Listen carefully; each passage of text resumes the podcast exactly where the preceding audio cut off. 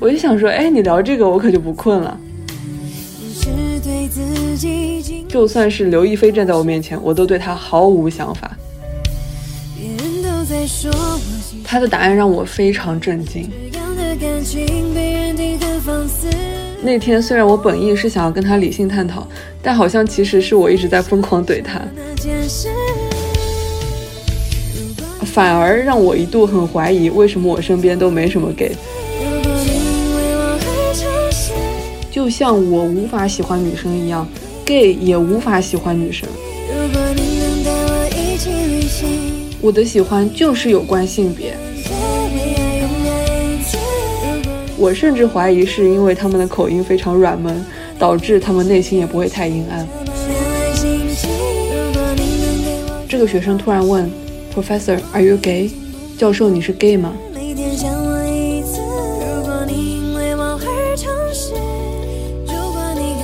朋友们，大家好呀，我是佩涵，欢迎收听我们第七期的无人在意 Nobody Cares。节目开始之前呢，我想要先感谢一下每一位给我这个播客认真留言的朋友们。我觉得你们大概是知道我这个人有多么的玻璃心，所以留言的时候也都小心翼翼，我都有感受到。我就觉得来自陌生人的善意是最为珍贵的，而且我知道我自己很多时候观点都很极端，所以非常感谢你们愿意理解和包容，真的。超级感谢，跟你们比心。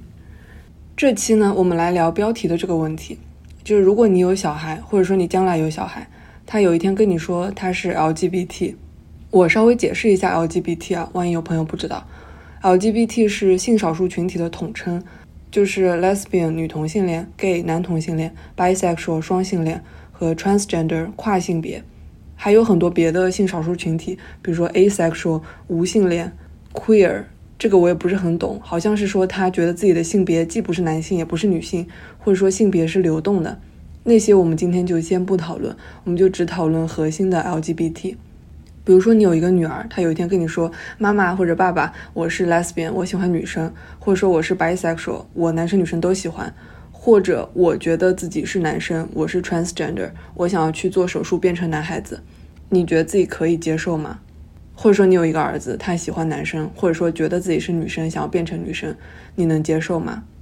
你内心有多能接受，或者说多不能接受呢？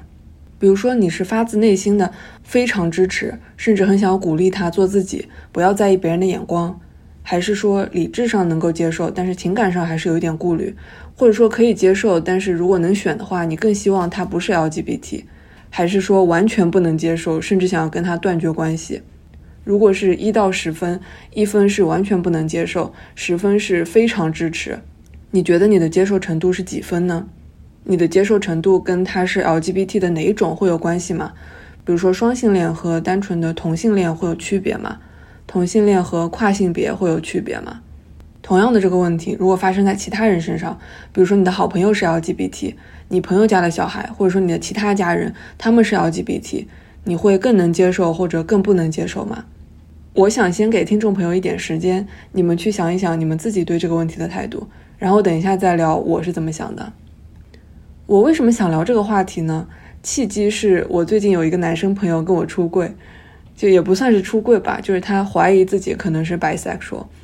他就有一天突然问我说：“如果我周围有朋友是 gay 的话，我会不会觉得恶心？”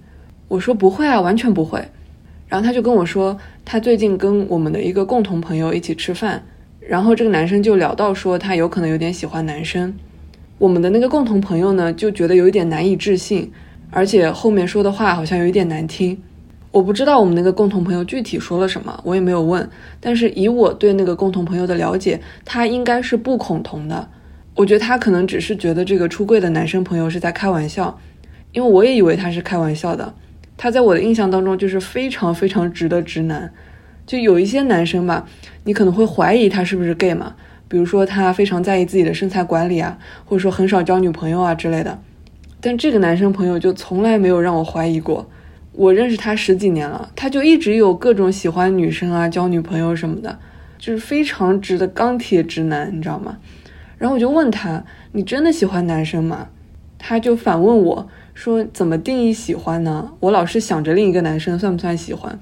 我就想说，哎，你聊这个我可就不困了，因为我自己有仔细的想过，我是不是也喜欢女生。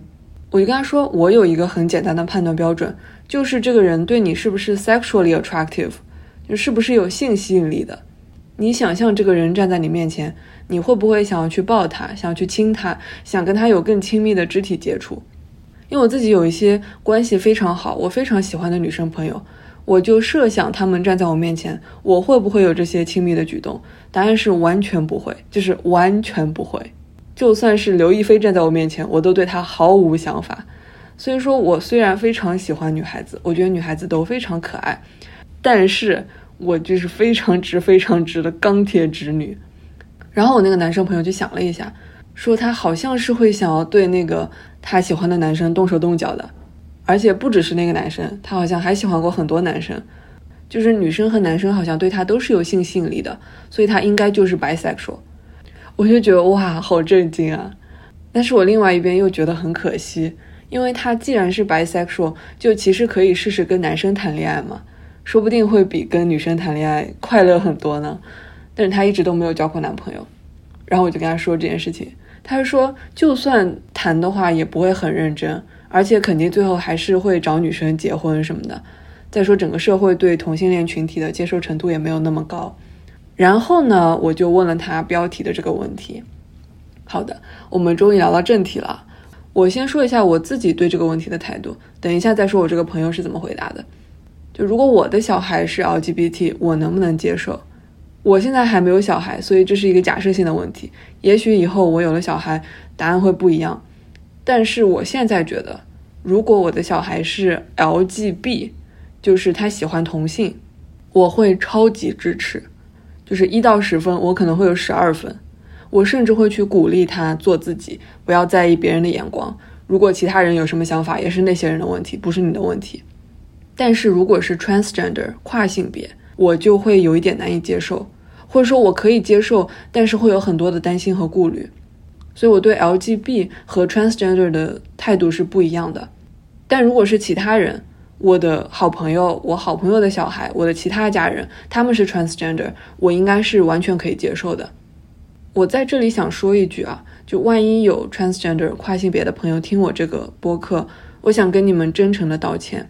我觉得你们可能听到这里会有一点难受，不是你们的问题，是我的问题。我后面会仔细讨论，我为什么会觉得如果我的小孩是 trans，我会有点难以接受。这个问题呢，我前段时间有问过我妈。万一我是 LGBT，她能不能接受？我先说一下背景啊，就我妈这个人，她本来是非常非常恐同的，就她觉得同性恋是不正常的。但是经过我多年以来对她的教育和洗脑之后，她已经可以接受同性恋是一件非常正常的事情了。我就问她，如果我喜欢女生，她能不能接受？她想了一会儿之后说，还是不太能接受。就如果可以选的话，还是希望我是异性恋。然后我说，如果我是 trans，我觉得自己是男生，想要变成男生的话，他说他会更加不能接受。但是呢，毕竟我是他女儿，他还是希望我能够开心嘛，所以只能被迫接受我是 LGBT 这件事情。但如果是其他人的话，就如果是其他人是 LGBT 的话，他就完全可以接受。我觉得这一点其实对他来说已经是很大的进步了。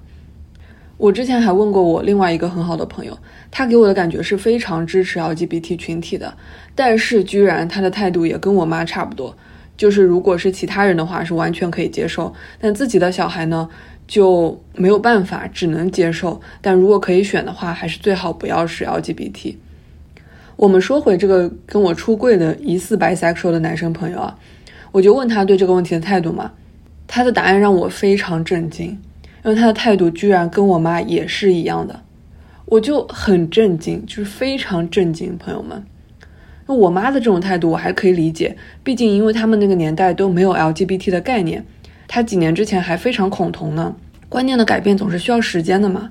但是我的那两个朋友啊，他们跟我是同龄人，甚至有一个自己就疑似是 bisexual，而且他们都在美国生活很多年了。我觉得整个社会氛围对 LGBT 群体是非常包容、非常支持的。甚至是有一点政治正确，不允许你对这个群体有任何偏见。而且你问这两个朋友对其他人是 LGBT 怎么看，他们也没有觉得说很奇怪或者怎么样，都是完全可以接受的。但是为什么轮到自己的小孩就不一样了呢？不过我觉得我也没有资格去说他们，因为我自己对 transgender 这个问题上的态度跟他们也是差不多的。所以我就在想，为什么呢？为什么我对 LGB 和 trans 的态度不一样呢？为什么我对同性恋群体能够如此的包容，甚至是支持呢？我跟那个疑似 bisexual 的朋友那天我们就在聊这个事情嘛，他也非常震惊于我对如果自己的小孩是同性恋这件事情的接受和支持程度。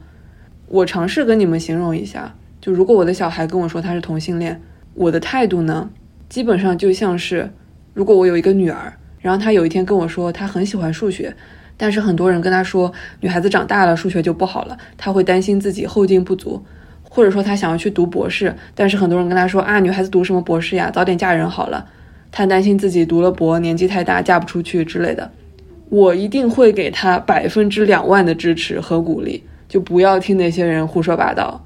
你喜欢学数学就去学，你想读博就去读。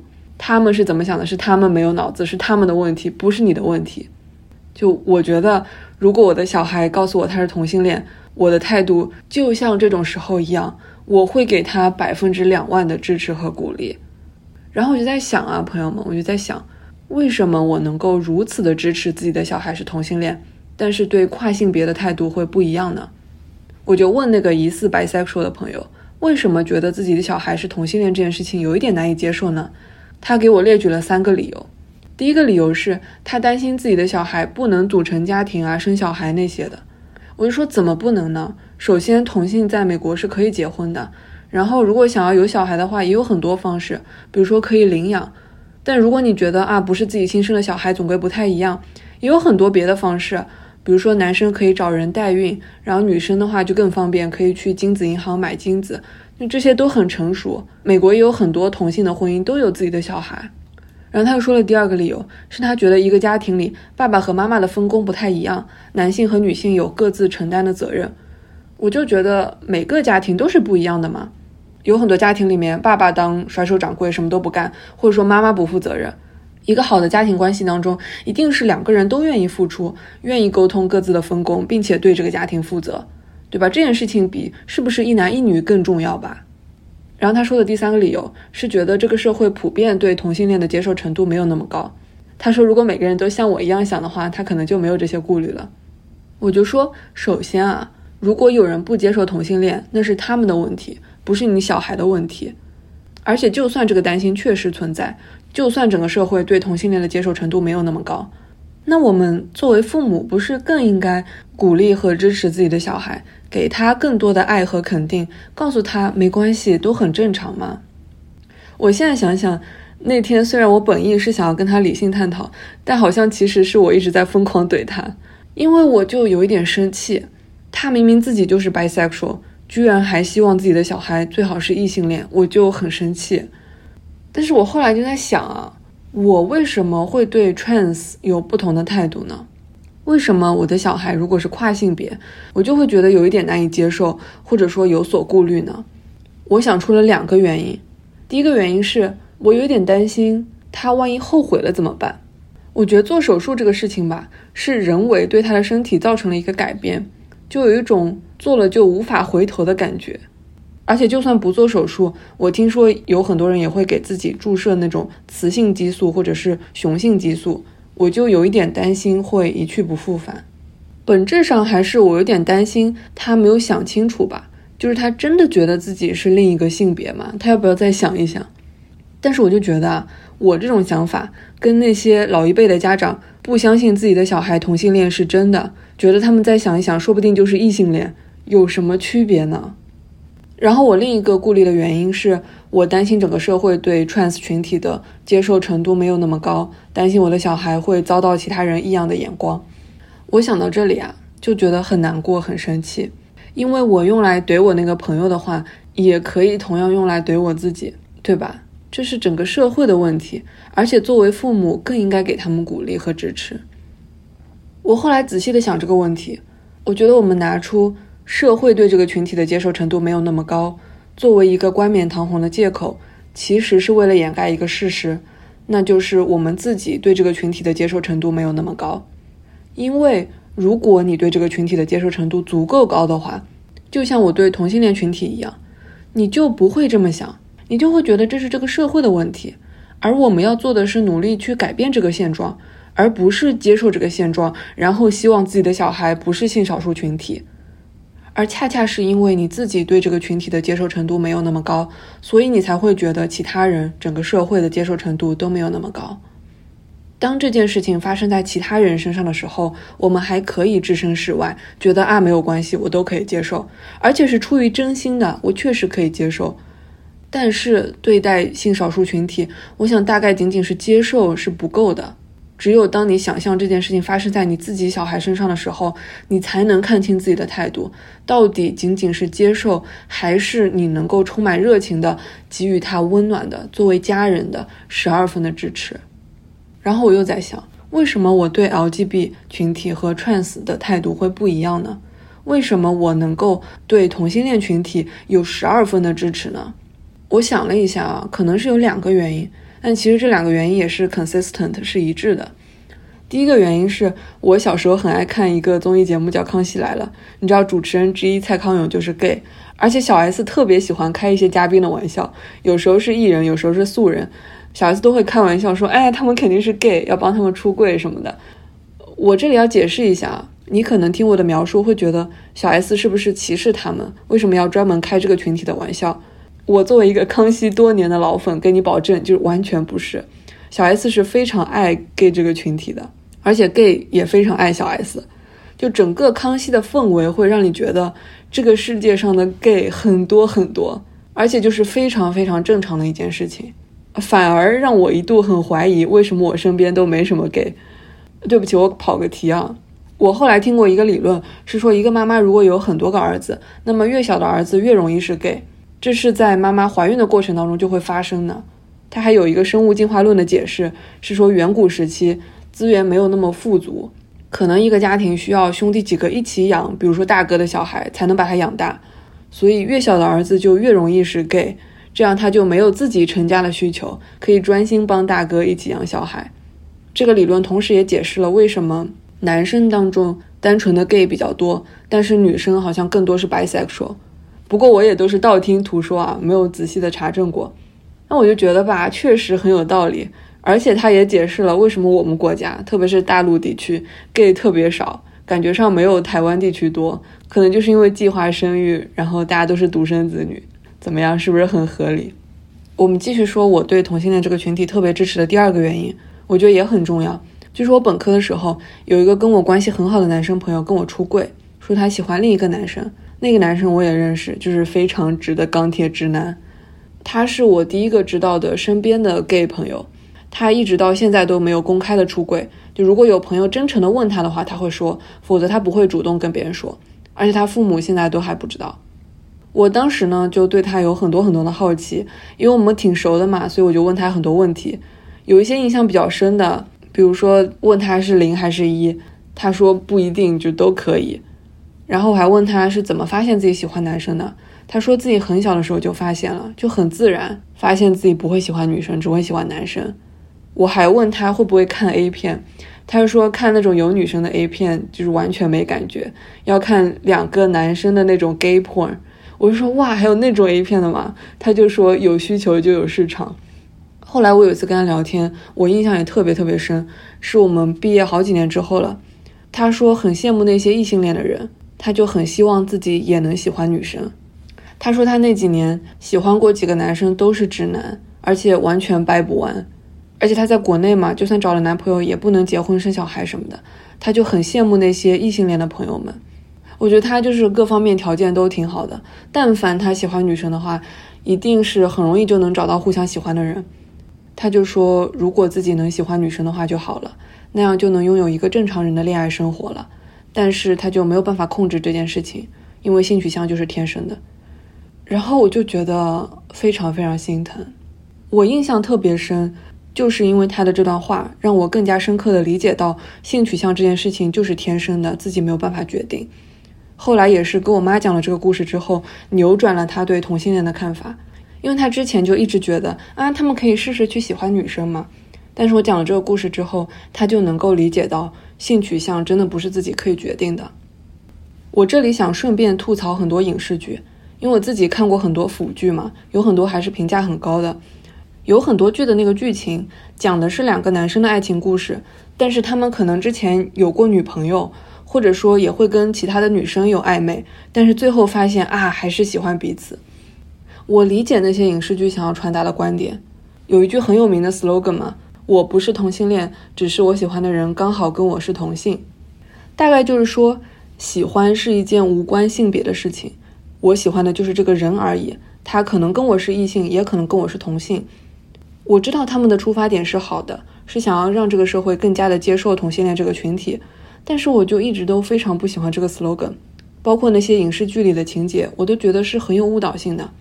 因为我觉得这件事情只会发生在 bisexual 双性恋的人身上，但是更多的、更难被这个社会接纳的、更痛苦的。是那些单纯的同性恋，他们可能就是没有办法选择自己喜欢的性别，就像我无法喜欢女生一样，gay 也无法喜欢女生。但是那个 slogan 呢，可能反而会让那些不理解同性恋这个群体的人觉得，反正你的喜欢是无关性别的嘛，那你为什么不能喜欢女生？为什么一定要喜欢男生呢？对不对？总之，我每次看到影视剧里那些情节，都觉得很难接受。就直男被掰弯这件事情，我是觉得不大可能会发生了，或者说更普遍的情况不是那样的，所以我觉得那是一种误导，是对社会大众的误导，而且某种程度上可能也是对同性恋群体的误导，说不定会让他们觉得，哎，可以去试试掰弯直男，然后最后都成功不了，就多难受呀！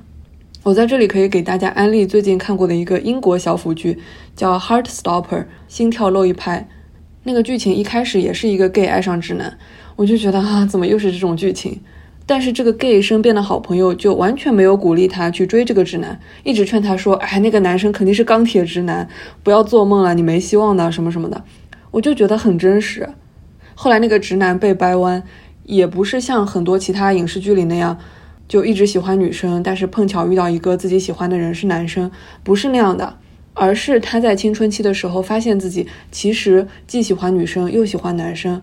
而且发现的契机也不是因为他喜欢上了这个男生，而是他在看一个电影的时候，发现自己既对女主角有冲动，又对男主角有冲动。之后他就有很多的迷茫啊、困惑啊什么的，就并不是哎，我今天刚好喜欢上一个男生，而是我天生就是男生女生都喜欢。我就觉得很棒，因为他传递的观点就是性取向就是天生的，只是你去发现它而已，就并不是因为。我的喜欢无关性别，所以我的喜欢跟你的喜欢一样，我的这种喜欢也是正常的。我觉得不应该是这种逻辑。我的喜欢就是有关性别，只不过你喜欢异性，而我喜欢同性，但我的这种喜欢也是同样正常的。我觉得这个才是正确的逻辑。我有点扯远了，接着说我对同性恋群体无比支持的态度。我觉得可能最最最根本的原因。就是我的那个朋友，就是本科时候跟我出柜的那个朋友，你知道吗？就是我有一个很好很好的朋友，他是 gay，然后你就会去自然而然的理解他、心疼他，对他有恻隐之心。当一个什么事情发生在他们那个群体身上的时候，你就会下意识的联想到他，你会去想这件事情如果发生在他身上会怎么样，然后你就没有办法置身事外了。我想讲两个类似的发生在我自己身上的例子。一个是关于印度人，一个是关于台湾人。先说印度人啊，我知道很多人对印度人是有偏见的，不喜欢他们的口音嘛，就是带着咖喱味。我刚来美国的时候也是听他们说英语很吃力，对他们也没有什么特别的好感。但是后来，因为我们这个科研的领域有很多很多印度人，我也就交了很多印度人朋友，了解了很多他们的文化。首先，其实他们的英语是非常非常好的，只是有口音而已，因为英语是印度的唯一官方语言。除了英语之外，他们每个地区都有自己的语言，都很不一样。所以你去上学的时候，学校大多数都是用英语上课，教科书也都是英语的。我第一次听说的时候就很震惊，然后他们也很震惊，问我说：“哎，你们中国不用英语教材的吗？”我说：“对啊，都是中文。”然后他们就很震惊，我们可以把数学啊、物理啊里面那些专业的名词都翻译成中文。我问过他们为什么不统一一个自己国家的语言，比如我听说过他们印度用的很多的一种语言叫 Hindi。他们说没有办法统一，因为你但凡决定用某一种语言做官方语言，那其他地区的人就会站起来抗议，所以政府也没有办法，就只能一直用英语做官方语言。所以其实他们英语都非常好，只是有口音，但听久了也就习惯了。而且他们不同地区的人口音也是有区别的，我听久了甚至可以区分印度南方的口音和印度北方的口音。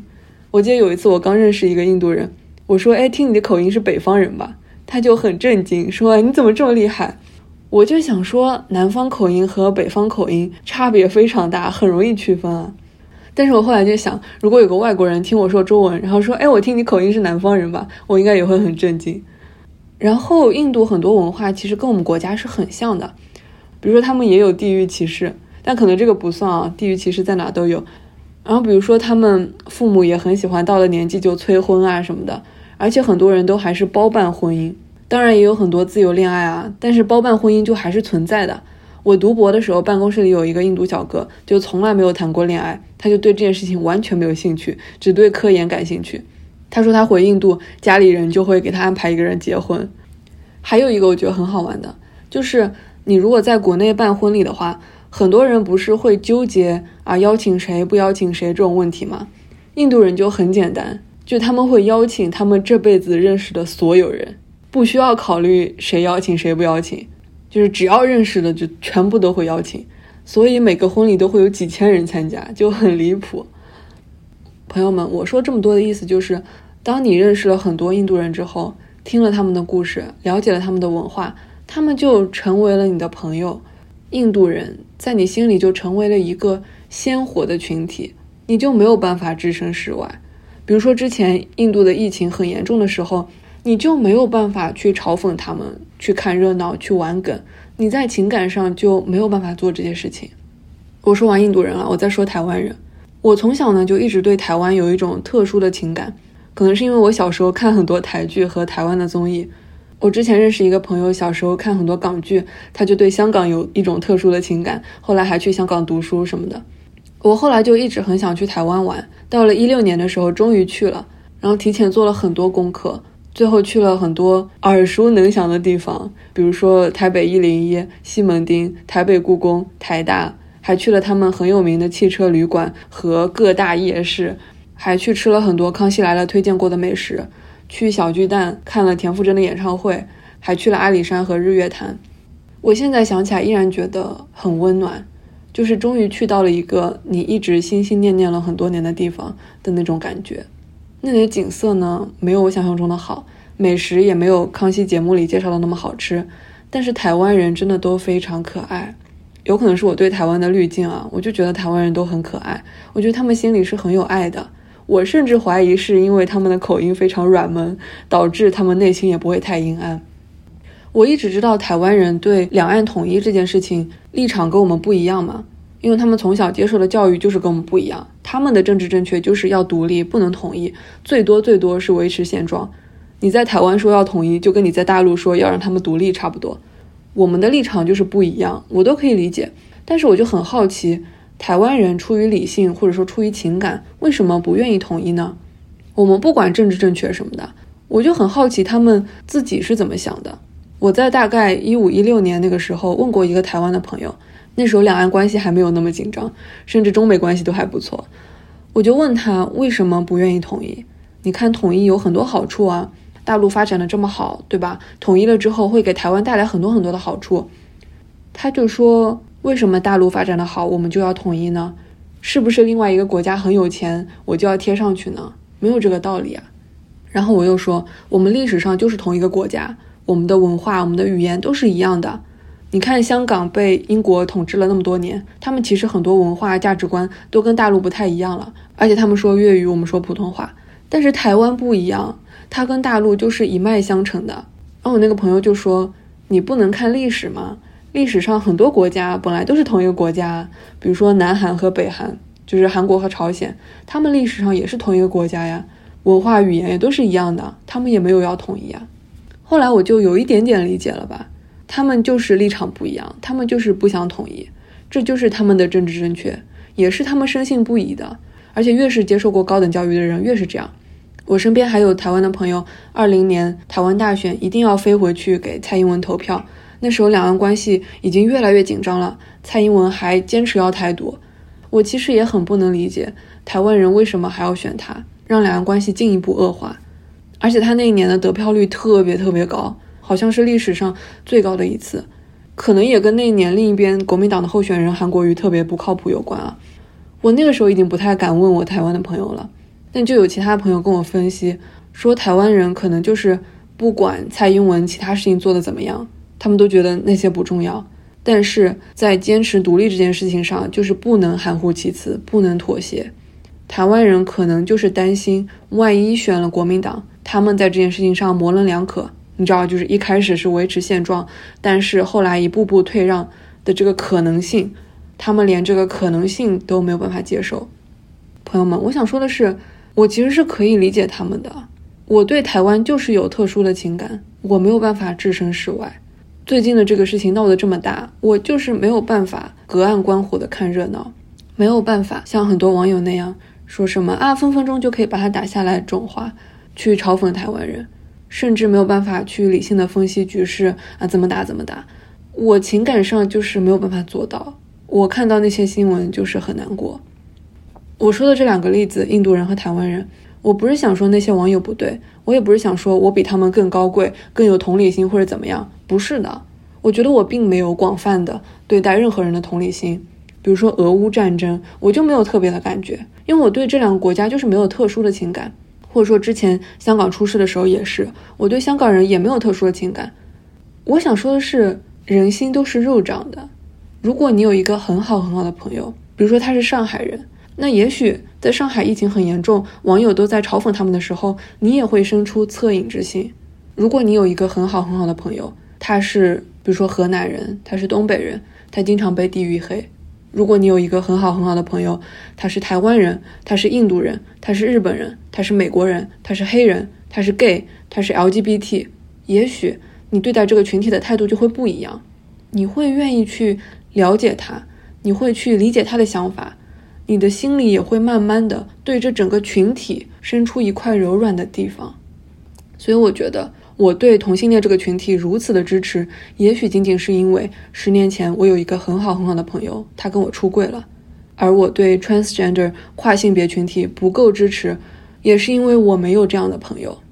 我其实是认识几个这样的朋友的，但都没有很熟，所以我也没有特别去了解他们。我觉得这真的是我的问题。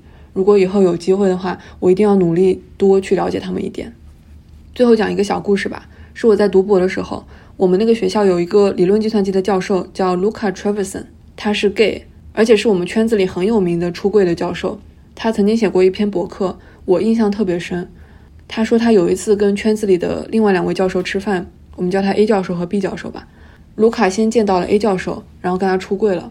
过了一会儿，B 教授到了，问他们在聊什么。卢卡就说：“我刚刚跟 A 教授说我是 gay。”然后 B 教授就说：“哦，Congratulations，恭喜你。”卢卡就在那个博客里写说，他当然不是恭喜我是 gay 这件事，而是恭喜我出柜了这件事。他就从这个故事开始讲起，我们理论计算机这个圈子里的人对同性恋群体的态度，is not just tolerance，不只是容忍，not even acceptance，甚至不只是接受，but enthusiasm，而是热情。我今天再回去看他这篇博客，我就觉得，朋友们，我终于有一点理解他这段话的意思了。就是我们对 LGBT 群体的态度，真的不能仅仅是容忍，甚至不能仅仅是接受，他们需要的是热情的支持。然后卢卡还讲了一个小故事，是他有一年上算法课，班上有个学生去他办公室找他问问题，问了几个课上的问题之后，这个学生突然问 Professor，Are you gay？教授，你是 gay 吗？卢卡就吓了一跳，想说我是不是上课穿的衣服看起来很 gay？然后他就跟学生说。我是 gay，但是你是怎么看出来的？那个学生说，因为我看到你主页上有一个 Castro Theater 的链接，Castro Theater 是旧金山的一家电影院，好像是 LGBT 群体的一个重要地标，具体我也不是很清楚啊。然后卢卡就一脸问号。那个学生接着说，我也是 gay。卢卡就说，OK，所以呢？那个学生说，你是我第一个告诉的人。然后卢卡就在博客里写到说，这个学生他在加州出生和长大，然后去我们那个学校上大学。我这里要补充一点背景知识，加州特别是旧金山地区可以算是全美的 LGBT 大本营，我们那个学校又是蓝中之蓝，非常 liberal，是非常非常支持 LGBT 的。卢卡就说，这个学生他在加州出生和长大，然后去我们那个学校上大学，但是他身边没有任何一个 gay 朋友，没有任何一个人让他觉得可以出轨。他唯一能够想到的是一个算法课上的教授，还是因为这个教授的主页上有一个 Castro Theater 的链接，这竟然是他能找到的唯一适合出柜的人选。我其实因为自己对同性恋群体有十二分的支持，所以就有一种幻觉，是全世界对他们都是很接纳、很支持的。但是我聊完这一期之后，就觉得也许并不是那样，也许这个世界上依然有很多很多人对这个群体仅仅是容忍或者是接受，而不是热情的支持。我常常鼓励我那个 gay 朋友公开的出柜，但他都不愿意。